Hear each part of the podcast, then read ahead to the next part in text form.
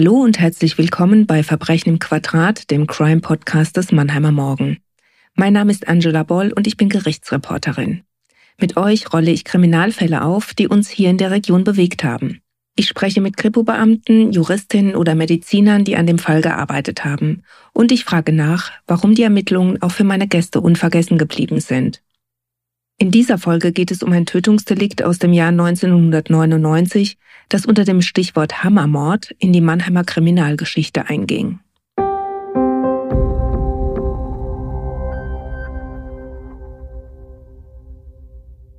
Am 9. November 1999, kurz nach ihrem Feierabend, wird eine Frau in einer Mannheimer Tiefgarage erschlagen. Die Tatwaffe, einen Maurerfäustel, finden die Ermittler wenig später in einem Mülleimer. Wie sich herausstellt, hat der Täter 24 Mal zugeschlagen. Die Soko Feustel wird gegründet, 25 Ermittlerinnen und Ermittler suchen zunächst im Umfeld der Getöteten nach Hinweisen.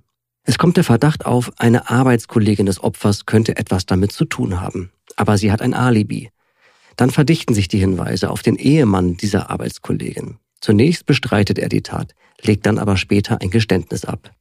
Aber welche Rolle spielte die Ehefrau? Hat sie ihren Mann angestiftet, die Frau zu töten, deren Job sie gern haben wollte? Beim Prozess am Landgericht geht die Kammer genau davon aus. Der Mann und seine Ehefrau werden wegen gemeinschaftlich geplanten Mordes jeweils zu lebenslanger Haft verurteilt. Nachdem der Bundesgerichtshof die Revision abschmettert, begeht der Mann in seiner Zelle Selbstmord. In einem Abschiedsbrief an den Mannheimer Morgen erklärt er, warum.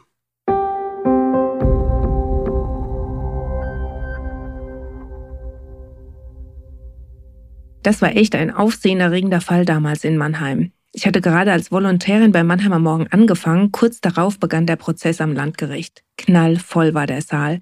Ich kann mich an die Bilder gut erinnern. Alle wollten erfahren, ob die Frau wirklich sterben musste, weil ihre Arbeitskollegin neidisch auf sie war.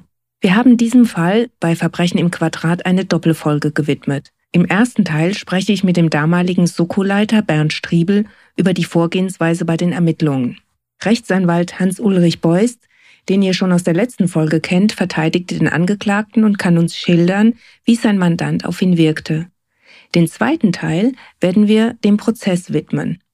Mein Kollege Thorsten Langscheid war damals dabei und berichtet uns von seinen Eindrücken. Besonders spannend war das Ganze übrigens für den Vorsitzenden Richter. Denn für Ulrich Meinerzagen, der mittlerweile pensioniert ist, war es sein erster Fall am Mannheimer Landgericht.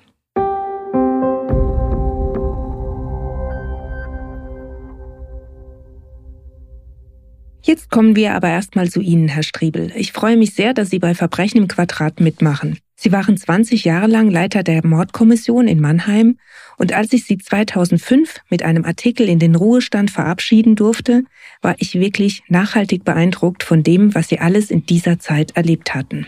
Heute sitzen wir uns erneut gegenüber und ich ahne schon, dass es wieder spannend wird. Sie haben nämlich damals die Suko Feustel geleitet. Und, so viel haben Sie mir schon im Vorgespräch verraten, der sogenannte Hammermord ist Ihnen nicht nur deshalb bis heute im Gedächtnis geblieben. Was kommt Ihnen denn als erstes in den Sinn, wenn Sie an diesen Fall denken? Es war am 9. November 1999. Ich war kaum zu Hause vom Dienst, als kurz nach 17 Uhr ein Anruf kam. In der Tiefgarage in L15 wurde eine Frau erschlagen. Der Tatort ist unweit meiner damaligen Wohnung. Ich konnte dort zu Fuß hingehen, waren wenigen Minuten dort. Die Situation, die ich vorfand, war eine Frau mit stark blutenden Gesichts- und Kopfverletzungen, offensichtlich herrührend von Schlägen mit einem schweren Gegenstand, lag neben einem Pkw. Die persönlichen Gegenstände der Frau waren alle vorhanden, also ein Raubüberfall oder sowas in der Art konnte man ausschließen. Es gab auch keine Hinweise auf ein Sexualdelikt oder was. Während der Arbeit am Tatort wurde in einem Papierkorb in der Tiefgarage unweit des eigentlichen Tatortes ein großer Hammer in einem Textileinkaufsbeutel gefunden. Beide Gegenstände waren stark blutverschmiert. Während der ersten Arbeit am Tatort kam eine Frau hinzu, die sich als Filialleiterin der DAG, der Deutschen Angestelltengewerkschaft, vorstellte erklärte, dass das Parkplätze sind, die von Mitarbeitern der DAG benutzt werden und identifizierte die Tote als Mitarbeiterin der DAG. Sie hat uns gegenüber sofort erklärt, ist eine junge Frau, eine attraktive Frau. Äh, Im Büro kursierte das Gerücht, sie ist zwar verheiratet, sie scheint aber auch Kontakte zu anderen Männern zu haben. Verschiedene Kolleginnen hätten mitbekommen, dass da öfter Anrufe erfolgt sind. Wir konnten die Mitarbeiter zum Teil noch in den Abendstunden erreichen, unter anderem auch eine Frau S, die direkte Kollegin der Getöteten. Sie saßen gemeinsam in einem Büro, saßen sich am Schreibtisch gegenüber. Und diese Frau S erklärte nun, am Vormittag diesen Tages habe sie einen Anruf entgegengenommen, angeblich unbekannter Anrufer, ein Mann, habe gefragt, die DAG parke doch ihre Autos in dieser Tiefgarage. Das sei ein Passat mit Heidelberger Kennzeichen, der sei unfallbeschädigt. Die Halterin oder der Halter des Fahrzeugs soll doch mal in die Garage kommen. Sie, die Frau S., habe sofort vermutet, dass dieses Fahrzeug ihrer Kollegin gehört, fragte die auch. Die bestätigte dies und ging in die Garage. Kam kurze Zeit später aber zurück, sagt, an meinem Auto ist nichts, da ist nichts beschädigt. Ich habe auch kein anderes unfallbeschädigtes Fahrzeug in der Garage gesehen. Für Sie war das aber ein direkter Anhaltspunkt, dass das mit der Tat zu tun haben könnte, dieser Anruf. Das war ein erster Hinweis für uns, dass es offensichtlich eine gezielte Tat gegen das Opfer war, dass das Opfer mit diesem Anruf in den Vormittagsstunden in die Tiefgarage gelockt werden sollte. Warum dann da nichts passiert ist, hat sich bei den späteren Ermittlungen ergeben, aber war für uns zunächst unklar. So war die Situation. Offensichtlich handelt es sich, wie gesagt, um eine ganz gezielte Tat gegen das Opfer. Deswegen war der Täter wohl im Umfeld des Opfers, sei es am Arbeitsplatz oder im privaten Umfeld, zu suchen. Der erste Verdacht, der sich immer aufdrängt, der Ehemann. Das konnte recht schnell geklärt werden. Der war Bundeswehrsoldat und zur Tatzeit im Dienst. In der Folgezeit konnten dann die angeblichen Bekannten oder auch tatsächlichen Bekannten des Opfers nach und nach ermittelt werden. Sie alle konnten ausgeschieden werden als Täter. Bei keiner dieser Überprüfungen hat sich irgendwie ein Tatverdacht ergeben. Also in der Ehe war alles in Ordnung? In der Ehe war alles in Ordnung, die war unauffällig. Die Getötete war schwer krank oder hatte eine schwere Autoimmunerkrankung und die dazu geführt hat, dass sie auch lange Zeit weg war von ihrem Arbeitsplatz und erst wenige Wochen vor der Tat wieder an ihrem Arbeitsplatz erschienen ist und wieder ihre Stelle eingenommen hat. Nachdem die Ermittlungen im privaten Umfeld ergebnislos verlaufen waren, stellte sich die Frage, wo ist der Täter nun zu suchen? Dann kamen erste Hinweise von der Arbeitsstelle her, auch von der Filialleiterin, dass es offensichtlich zwischen der Getöteten und dieser Frau S., ihrer direkten Büronachbarin, Spannungen gab. Hintergrund war, dass diese Frau S. während der langen Krankheit und Abwesenheit das Aufgabenfeld der Getöteten mit übernommen hatte. Das hat auch da dazu geführt, dass sie statt einer Teilzeitstelle, die sie ursprünglich hatte, Vollzeit arbeiten konnte. Und das hatte sich erledigt, als die Getötete wieder am Arbeitsplatz erschienen ist. Die Frau S. hat aber eine Vollzeitstelle angestrebt. Äh, unter anderem auch deshalb äh, hat sie eine Beziehung mit einem leitenden Mitarbeiter der DRG begonnen. Der wurde dann nach Stuttgart versetzt. Sie ist ihm gefolgt und hat wohl dort auch eine Vollzeitstelle und auch eine Fortsetzung der Beziehung erhofft. Aber das hat sich recht schnell erledigt nach wenigen Tagen. Und sie ist dann wieder zurückgekehrt nach Mannheim und hat hier versucht, auf irgendeine Art und Weise wieder diese Vollzeitstelle und die Tätigkeit der Getöteten übernehmen zu können. Kolleginnen haben dann auch davon gesprochen, dass sie sich gemobbt hätte. Was da im Einzelnen war, war eigentlich zunächst unklar. Können Sie die Frau mal ein bisschen beschreiben, diese Büronachbarin? Nach unserem ersten Eindruck, den wir von ihr hatten, war sie sehr zielstrebig, würde ich jetzt mal sagen. Und hat Ziele, die sie sich gesetzt hat, auch konsequent verfolgt. Sie war auch verheiratet, hatte zwei erwachsene Kinder. Sie war wohl auch in der Beziehung, in der Ehe, die Dominante. Das war die Situation und Dann hat sich der Verdacht aufgedrängt, dass das Motiv für diese Tötung, der Neid um die Vollzeitstelle, die Unzufriedenheit über diese Situation am Arbeitsplatz gewesen sein muss.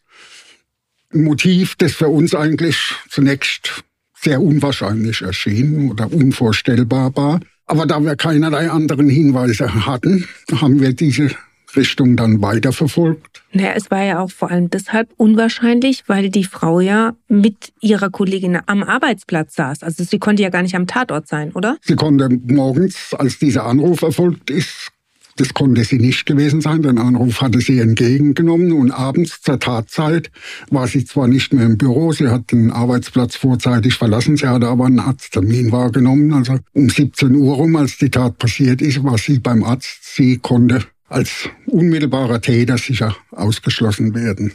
Es war für uns dann Anlass, wie gesagt, sich mal um ihr Umfeld zu kümmern, insbesondere auch ihren Ehemann, er selbst hat bei der ersten Befragung erklärt, ja, er war einen ganzen Tag im Büro. Abends waren sie gemeinsam zu Hause. Für uns bestand zu dem damaligen Zeitpunkt auch kein Grund, da nachzufragen.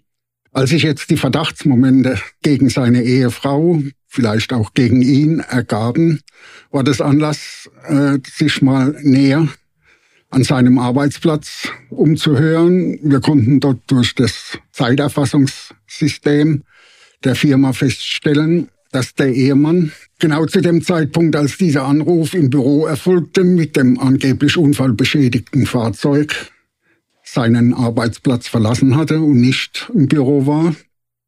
Und abends gegen 17 Uhr auch nicht mehr in seinem Büro war. Die Abwesenheit am Vormittag hat er versucht zu erklären mit einem Termin im Industriehafen beziehungsweise durch einen Besuch beim Mediamarkt. Da wollte er ein Ersatzteil für seinen Elektrorasierer kaufen. Beides konnte festgestellt werden, dass das nicht so war. Er war weder an der Niederlassung im Industriehafen, zumindest war er dort nicht gesehen worden. Zum Zweiten beim Mediamarkt, er hatte erklärt, das Ersatzteil, das er wollte, hätte es dort nicht gegeben. Das hat sich dann aber herausgestellt, das war sehr wohl vorhanden. Das ist an dem Tag auch verkauft worden aber halt nicht an ihn und nicht zu seinem zu dem Zeitpunkt, wo er dort gewesen sein wollte.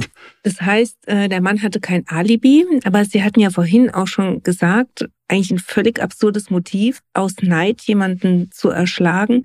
Aber es ist ja eigentlich noch absurder, dass der Mann dann die Frau umbringt. Haben Sie das ernsthaft in Betracht gezogen? Äh, wir waren dann der Überzeugung, es kann nur so gewesen sein, weil wenn man die ganzen Fakten, die wir zu dem Zeitpunkt hatten, den Anruf, der im Übrigen von der Telefonzelle am Hauptbahnhof aus erfolgt war, die Tat selber am Abend, die Ehefrau konnte als unmittelbarer Täter ausgeschlossen werden, Hinweise auf ein anderes Motiv oder einen anderen Täter gab es in keiner Weise. Es war auch für uns gelinde gesagt, außergewöhnlich und eigentlich fast unglaubhaft oder unvorstellbar, aber was anderes blieb nicht übrig. Es hat dann dazu geführt, dass wir das Ehepaar in den Abendstunden, einige Tage nach der Tat, vorläufig festnahmen und uns eigentlich von Vernehmungen erhofften, weiterzukommen, aber das war ergebnislos. Weitere Angaben, insbesondere neue Hinweise, die den Tatverdacht noch weiter erhärtet hätten, haben sich nicht ergeben. Das hat dann dazu geführt, dass wir das Ehepaar in den Abendstunden oder Nachtstunden nach den Vernehmungen auch wieder auf freien Fuß setzen mussten. Und dann äh, waren Sie wieder bei Null, mussten von vorne anfangen. Ja, wir waren zumindest nicht weitergekommen. Wir hatten auch im Einvernehmen mit der Staatsanwaltschaft, kamen überein, es gibt einen erheblichen Tatverdacht gegen das Ehepaar. Aber die zu dem Zeitpunkt vorliegenden Beweise oder Indizien reichen nicht für weitere Maßnahmen. Festnahme, eine Inhaftierung, äh, ein Antrag auf einen Haftbefehl wäre zu dem Zeitpunkt aussichtslos gewesen. Was wir aber gemacht haben bei, diesen, bei dieser Befragung oder Vernehmung des Ehepaars, wir haben von beiden DNA-Abstriche genommen, in der Hoffnung, an dem Hammer, in dem Einkaufsbeutel verwertbare DNA-Spuren zu finden. Das war zu dem Zeitpunkt noch unklar, ob das gelingt. Wie vorhin erwähnt, beide Gegenstände waren stark mit Opferblut verunreinigt. Und es ist dann immer problematisch, hier eventuell noch Fremd-DNA-Spuren zu finden. Die ganze Problematik DNA-Spurenauswertung war damals auch noch doch ziemlich am Anfang. Es war also unsicher, ob da was rauskommt. Aber diese Proben wurden genommen. Es ging auch ein Beschluss vom Amtsgericht, dass diese Proben mit eventuellen Tatortspuren verglichen werden sollten. Und wenige Tage danach kam dann der Anruf des Landeskriminalamts tatsächlich. Wir haben sowohl am Hammer als an diesem Stoffeinkaufsbeutel DNA-Spuren des Herrn S. gefunden. Das war für uns schon der letzte Anker, äh, ein Beweis dafür, wie wichtig heute die DNA-Technik geworden ist. Gut, jetzt hatten Sie also den Beweis, den Sie gebraucht haben, und äh, ich nehme an, Sie haben ihn damit konfrontiert. Ja, wir haben dann, nachdem diese Mitteilung gekommen war, das Ehepaar ist, also sowohl ihn als auch sie, vorläufig festgenommen. Sie musste allerdings ins Krankenhaus eingeliefert werden. Sie hat einen Zusammenbruch erlitten, war zunächst nicht vernehmungsfähig. Er selbst hat nach Vorhalt dieses Untersuchungsergebnisses dann eingeräumt, die Frau erschlagen zu haben. Er hat es allerdings so geschildert, dass er von der Unzufriedenheit seiner Ehefrau am Arbeitsplatz wusste, dass er da irgendwas tun wollte, um seiner Frau zu helfen. Er wäre zur Tiefgarage gegangen in den Abendstunden, so gegen 17 Uhr, um das spätere Opfer dort abzupassen, wollte sich mit ihr eigentlich aussprechen. Die Unterredung sei aber eskaliert und er sei dann wütend geworden und habe die Frau erschlagen. Warum er einen Hammer dabei hatte, das konnte er nicht erklären. Auf entsprechende Nachfragen bestritt er den Anruf am Vormittag, mit dem das Opfer ja in die, erstmals in die Garage gelockt worden war, getätigt zu haben. Damit habe er nichts zu tun, das könne er nicht erklären. Er bestritt auch energisch, dass seine Ehefrau von seinem Plan etwas gewusst hätte oder beteiligt gewesen wäre in irgendeiner Form. Das wäre er alleine gewesen.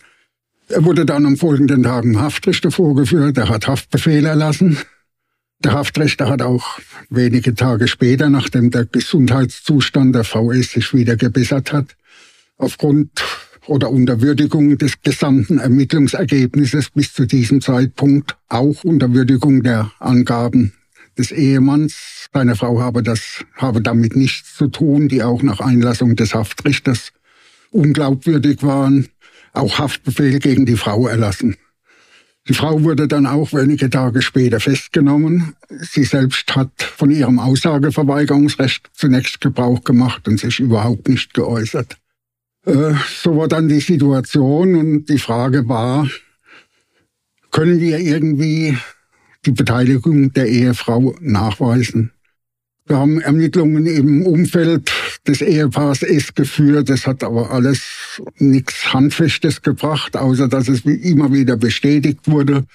Die Abhängigkeit des Ehemanns von ihr. Es war die Rede davon, der war ihr hörerisch und ähnliches. Einige Tage später ging dann überraschend ein Brief der, bei der Staatsanwaltschaft ein, in dem ein umfassendes Geständnis des Herrn S. angekündigt wurde. Daraufhin haben wir den Herrn S. aus der Vollzugsanstalt abgeholt, haben ihn vernommen und er hat nun tatsächlich ein umfassendes oder nach unserer Einschätzung umfassendes Geständnis abgelegt. Er hat geschildert die Probleme, die seine Ehefrau an der Arbeitsstelle gehabt hätte durch die Rückkehr der Getöteten. Hätte sie die Vollzeitstelle wieder verloren, die sie unbedingt haben wolle. Situation wäre für sie aussichtslos gewesen. Sie habe gedroht, damit sich selbst umzubringen. Er hat auch befürchtet, dass seine Ehefrau sich von ihm trennt. Und man habe sich dann geeinigt oder sei übereingekommen, äh, die Frau muss getötet werden. Seine Ehefrau sei auch in die Tatvorbereitungen insofern eingeweiht gewesen, dass man gemeinsam den späteren Tatort mal besucht hat mal geschaut hat, wo ist die nächste Telefonzelle, wie weit ist es von der Tiefgarage Hauptbahnhof zur Tiefgarage L15. Er bestätigte dann auch den Anruf am Vormittag des Tattages mit dem Ziel, die Getötete in die Tiefgarage zu locken. Er hätte den Plan gehabt, die Tat zu diesem Zeitpunkt auszuführen. Das sei daran gescheitert, dass mehrere Personen in der Tiefgarage waren, also die Tat nicht ausführen konnte. Er habe dann auch nochmal mit seiner Ehefrau am Arbeitsplatz telefoniert, aber gesagt, das hat nicht geklappt, das mache ich jetzt heute Abend. Und so sei es dann zur Tat gekommen. Er hat genau den Einkaufsbeutel geschildert, er hat bestätigt, dass der Hammer aus seinem Werkzeugbestand zu Hause in seiner Werkstatt stammte und gab keinen vernünftigen Grund, dieses Geständnis anzuzweifeln. Dieses Geständnis hat er bei richterlichen Vernehmungen auch bestätigt. Die Ehefrau hat weiterhin von ihrem Aussageverweigerungsrecht Gebrauch gemacht. Für uns waren die Ermittlungen zu dem Zeitpunkt eigentlich abgeschlossen. Mit dem Geständnis kam ja dann auch der Verteidiger ins Spiel. Hans-Ulrich Beuys hat den Verdächtigen vertreten und dann später auch vor Gericht verteidigt. Auch er kann uns einiges zu dem Fall erzählen und da hören wir jetzt mal rein.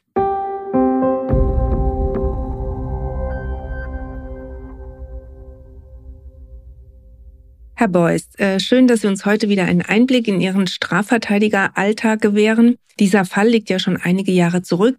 Wie kam es denn dazu, dass Sie das Mandat übernommen haben? Ich habe das Mandat übernommen zu einem Zeitpunkt, als eigentlich das Wesentliche im Vorfeld ja schon geschehen war, nämlich der Mandant war schon vernommen worden und hat im Rahmen dieser Vernehmung auch ein Geständnis abgelegt. Und am nächsten Tag oder einen Tag später, ich weiß es nicht, bin ich dann gebeten worden, die Verteidigung zu übernehmen. Bis dahin hatte er eine äh, Verteidigerin, die er persönlich kannte und die allerdings wenige Erfahrung hatte in Sachen Strafrecht, sodass ich gebeten wurde, da dazu zu kommen. Jetzt hört man ja oft die Begriffe Pflichtverteidiger und Wahlverteidiger. Was waren Sie in dem Fall und was ist denn der Unterschied überhaupt? In dem Fall war ich äh, Pflichtverteidiger. Pflichtverteidiger ist ein komischer Ausdruck, der wird meist falsch verstanden. Pflichtverteidiger heißt nicht, dass er verpflichtet sei, jemanden zu verteidigen, sondern dass es eine Verpflichtung gibt, dass derjenige verteidigt wird. Das bedeutet, wenn der Beschuldigte ein stinkreicher Mensch ist und keinen Anwalt benennt, dann kriegt er auch einen Anwalt, weil bei bestimmten Delikten das sind die Verbrechen in bestimmten Situationen, wenn jemand mit hoher Wahrscheinlichkeit Freiheitsstrafe bekommt.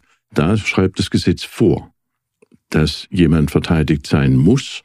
Und dieser Anwalt wird dann genannt, früher zumindest der Pflichtverteidiger, heute heißt er der notwendige Verteidiger, ist einfach äh, vom Staat quasi aufgefordert, die Verteidigung zu übernehmen, macht das auch und rechnet später dann seine Gebühren gegenüber dem Staat auch ab und der Staat bezahlt die dann auch.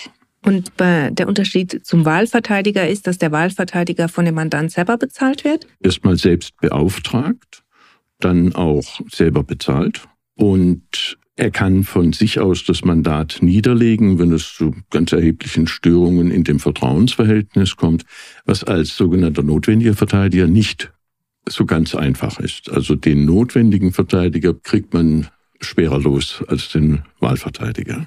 War jetzt ein kleiner Exkurs, aber auch ganz spannend. Kennen wir aber zu dem Fall jetzt mal zurück. Sie waren also Pflichtverteidiger. Kannten Ihren Mandanten vorher nicht, haben ihn dann zum ersten Mal wo getroffen? Ich habe ihn das erste Mal dann in der Haft gesehen. Ich weiß heute nicht mehr, ob es, ob er da schon im Gefängnis war oder ob er da gerade eben von der Polizei festgenommen worden war, beziehungsweise dem Haftrichter vorgeführt wurde. Das weiß ich nicht mehr. Da habe ich ihn erstmals gesehen und dann in der Folge mehrfach auch im Gefängnis besucht. Was hat er Ihnen denn bei die Tat erzählt? Er hat sein Geständnis, das er der Polizei in dieser Nacht abgegeben hat, das hat er nicht anders mir gegenüber, als das der Polizei gegeben hat. Was er verändert hat, ist, dass er mir gegenüber sagte, seine Frau habe entgegen seiner früheren Angaben eigentlich nichts gewusst und wenn sie es vorher gewusst hätte, hätte sie es auch nicht gebilligt. Er habe das als aus ganz eigener Regie gemacht. Das hat er also bei Ihnen wieder zurückgenommen. Er hatte ja gerade gestanden eigentlich. Genau der Teil des Geständnisses, der seine Frau betraf, äh, ist der Teil, den er dann bei mir wieder zurückgenommen hat. Wie kam Ihnen das vor? Schlüssig? Das kam mir nicht schlüssig vor von der Tatsache her. Es kam mir schlüssig vor von der Person denn dieser Mann glaubte oder liebte auch tatsächlich seine Frau über alles. Ich ging so weit zu sagen, das war ein Hörigkeitsverhältnis zwischen ihr und ihm. Also er war ihr hörig und er hätte alles für sie getan. Absolut alles, auch töten. Und hm, er war dann natürlich enttäuscht, dass das, was er jetzt für sie getan hatte, auf wenig Gegenliebe stieß. Denn äh, sie warf ihm vor, dass sie jetzt ebenfalls Probleme hatte. Das heißt also, während der ganzen Ermittlungen, als auch dieses Ehepaar schon befragt wurde, gab es in der Ehe mehr Probleme eigentlich als vorher, obwohl das Problem ja eigentlich beseitigt war. Genau so war's. Und das war für ihn natürlich schwierig, weil er ja hoffte, dass seine Frau ihm sozusagen auf den Knien dankt für das, was er getan hat. Und jetzt die Reaktion von ihr, hast du nicht machen müssen, nicht machen dürfen, nicht machen sollen, du hast mir damit keinen Gefallen getan und so weiter. Das heißt, er fühlte sich jetzt noch mehr zurückgestoßen als vorher. Was hat es denn für Sie als Verteidiger bedeutet, rein juristisch gesehen? Was lag davor? Es lag sicherlich ein ganz schlichter Wort vor. Das war ein ganz einfach, ohne, da brauchte man keine großen juristischen Gedanken sich zu machen. Das war ein Mord, ein Mord, ein heimtückischer Mord. Es gab also keine vorangegangenen Streitigkeiten. Die junge Frau ist quasi aus dem Nichts angefallen worden und getötet worden. Also das war die, ähm, das war Mordmerkmal, wenn Sie so wollen, Nummer eins. Das zweite sicherlich, ja, um, um seiner Frau die besser bezahlte Stelle zu erhalten. Niedere Beweggründe? Niedere Beweggründe, genau. Also dann besondere Grausamkeit wurde, ich weiß nicht, ob er deswegen verurteilt wurde, aber es wurde zumindest diskutiert. Das waren also so reichlich Mordmerkmale, die weit über den Totschlag also hinausgehen. Da gab es nichts zu diskutieren und das hat er auch nicht abgestritten. Jetzt war das ja trotzdem schon damals äh, eine besondere Situation und dann auch später nochmal beim Prozess. Also mhm. die beiden haben sich ja quasi gegenseitig belastet. Wie ist es denn? Die Frau wurde von Kollegen äh, vertreten, die sie auch gut kennen. Ist es dann schwierig, wenn man sich kennt und dann eigentlich gegeneinander sich ausspielen muss? Es ist dann schwierig, wenn einer von den Zweien oder Dreien, wie soll ich sagen, nicht professionell dran geht. Aber das waren professionelle Kollegen. Das hat wunderbar geklappt. Sie waren auch danach noch gute Kollegen. Bis heute. Wir werden dann im zweiten Teil nochmal ausführlicher darüber sprechen, dass sich der Mann ja später in seiner Zelle erhängt hat. Hatte er bei Ihnen schon mal über Selbstmordgedanken, hatte er die schon mal geäußert? Geäußert nicht, aber mir war klar nach der Urteilsverkündung, dass er in der Haft ja sich etwas antun wird. Das war mir klar und zwar nicht wegen seiner eigenen Verurteilung, sondern weil seine Frau ja auch verurteilt worden ist. Also er hat sich ja quasi zweimal die Schuld gegeben. Einmal hm, die Schuld dafür, dass er jemanden ermordet hat. Das war das für ihn einfachere. Und das Schwierigere war, dass er jetzt durch das, was er getan hat, seine Frau auch ins Gefängnis gebracht hat. Für sehr lange Zeit. Und natürlich äh, auch diese Beziehung zwischen ihm und seiner Frau damit endgültig auseinander war. Das heißt, der Mann war eigentlich ein gebrochener Mann. Er war sicherlich schon vorher ein gebrochener Mann. Aber äh, dann der endgültige Bruch war nach der Urteilsverkündung, als er hörte, dass seine Frau zu einer hohen Haftstrafe verurteilt wurde. Da war für ihn quasi alles, was er getan hat, umsonst. Und dafür wurde er noch nicht mal gelobt, sondern auch noch von der Ehefrau ähm, ja, kritisiert.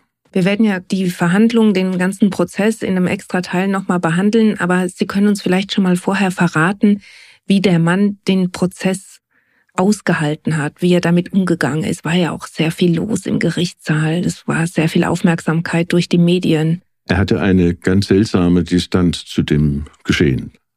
Er für ihn war die Sache klar, ich habe das gemacht. Also da gab es auch, da gab es kein Vertun. Also da gab es auch bei seiner Aussage überhaupt gar kein Problem. Er hat also ganz klar seine Tatbeiträge und was er wann wie gemacht hat, hat er dargelegt. Er hat auch die Bilder, die wir gesehen haben und die er, wie Sie sich vorstellen können, bei einem Mord mit einem Hammer im, auf den Kopf ins Gesicht nicht sehr schön sind, die hat er mit einer bemerkenswerten Distanz sich angeschaut. Insofern war er absolut ruhig. Also größere Emotionen, allenfalls in Beziehung zu seiner Frau, aber nicht in Beziehung zu der, zu der Tat.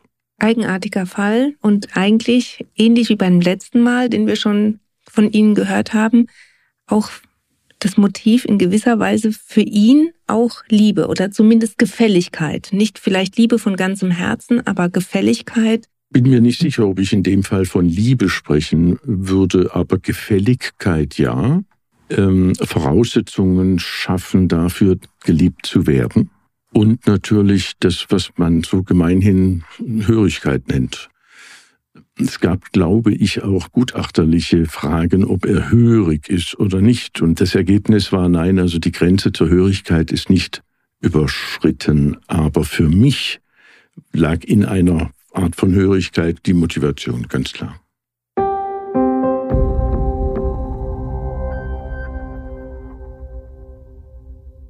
Herr Strebel, kommen wir nochmal zurück zu Ihrer Arbeit. Jetzt haben wir gerade vom Herrn Beust gehört, der Mann hat dann doch nochmal zurückgenommen, dass seine Frau in irgendeiner Art was damit zu tun hat. Sie hatten ja gesagt, die Frau hat geschwiegen. Wie ist es für Sie als Ermittler? Wollen Sie da möglichst dranbleiben, doch noch irgendwas rauskriegen? Haben Sie noch mal versucht, mit der Frau zu sprechen? Was haben Sie noch unternommen? Also der, die Versuche mit der Frau nochmal zu sprechen, die liefen ins Leere. Wie gesagt, sie hat von ihrem Aussageverweigerungsrecht Gebrauch gemacht, uns gegenüber die ganze Zeit. Da war nichts mehr zu holen dass er seine Angaben insofern widerrufen hat, soweit er seine Frau beschuldigt hat, das weiß ich. Wir haben das aber als nicht glaubhaft eingestuft. Äh, offensichtlich das Gericht auch. Irgendwelche weiteren Ansatzpunkte, um unser Ermittlungsergebnis zu untermauern, gab es eigentlich keine mehr. Wir haben uns dann darauf verlassen, was er bei der Vernehmung durch uns oder dann auch durch den Richter noch bestätigt hat. Dass er das widerrufen hat, ist ja nicht so außergewöhnlich. Das hat man ja öfter. Und es bleibt dann Sache des Gerichtes, äh, das zu würdigen. In dem Fall wurden seine Angaben vor Gericht, in denen er die Beschuldigung gegen seine Frau widerrufen hat, ja auch vom Gericht offensichtlich als nicht glaubhaft eingestuft. Wie ist es denn für Sie als Ermittler? Der Fall ist abgeschlossen. Beide wurden angeklagt wegen Mordes. Verfolgen Sie die Geschichte? Dann ist es für Sie wichtig, welches Urteil rauskommt? Oder war es vor allem in diesem Fall wichtig für Sie? Es ist schon insofern wichtig, als dass wir immer hoffen, unsere Ermittlungen oder unser Ermittlungsergebnis wird auch von dem Gericht im Urteil dann bestätigt. So war es im vorliegenden Fall. Ansonsten ist für uns zunächst der Fall mit Abschluss der Ermittlungen erledigt. Wir haben dann kaum noch Möglichkeiten, irgendwie einzugreifen, außer in der Hauptverhandlung dann vielleicht, wenn wir als Zeugen geladen werden. Für uns war die Geschichte eigentlich erledigt. Wollte niemand mehr was, kam nichts mehr. Und das Ergebnis wird Ihnen ja dann der Dr. Meinerzagen erläutern. Vielen Dank, Herr Striebel, dass Sie mit uns den Fall noch einmal aufgerollt haben. Im zweiten Teil zum Hammermord blicken wir dann auf den Prozess. Die Aussagen der Angeklagten, die Reaktionen der Arbeitskollegen, der Hinterbliebenen. Über all das spreche ich mit meinem Kollegen Thorsten Langscheid, der den Fall damals begleitet hat. Außerdem steht mir der Vorsitzende Richter und damals Dr. Ulrich Meinerzagen Rede und Antwort. Ja, es wird spannend und deshalb verkürzen wir beim Zweiteiler wieder die Wartezeit. Schon in zwei Wochen rücken wir mit Teil 2 raus. Freut euch drauf. Wollt ihr auch die nächsten Folgen nicht verpassen? Dann abonniert Verbrechen im Quadrat. Außerdem freuen wir uns über eine Bewertung bei Apple Podcast. Mein Name ist Angela Boll und ich freue mich über euer Feedback an podcast.mamo.de.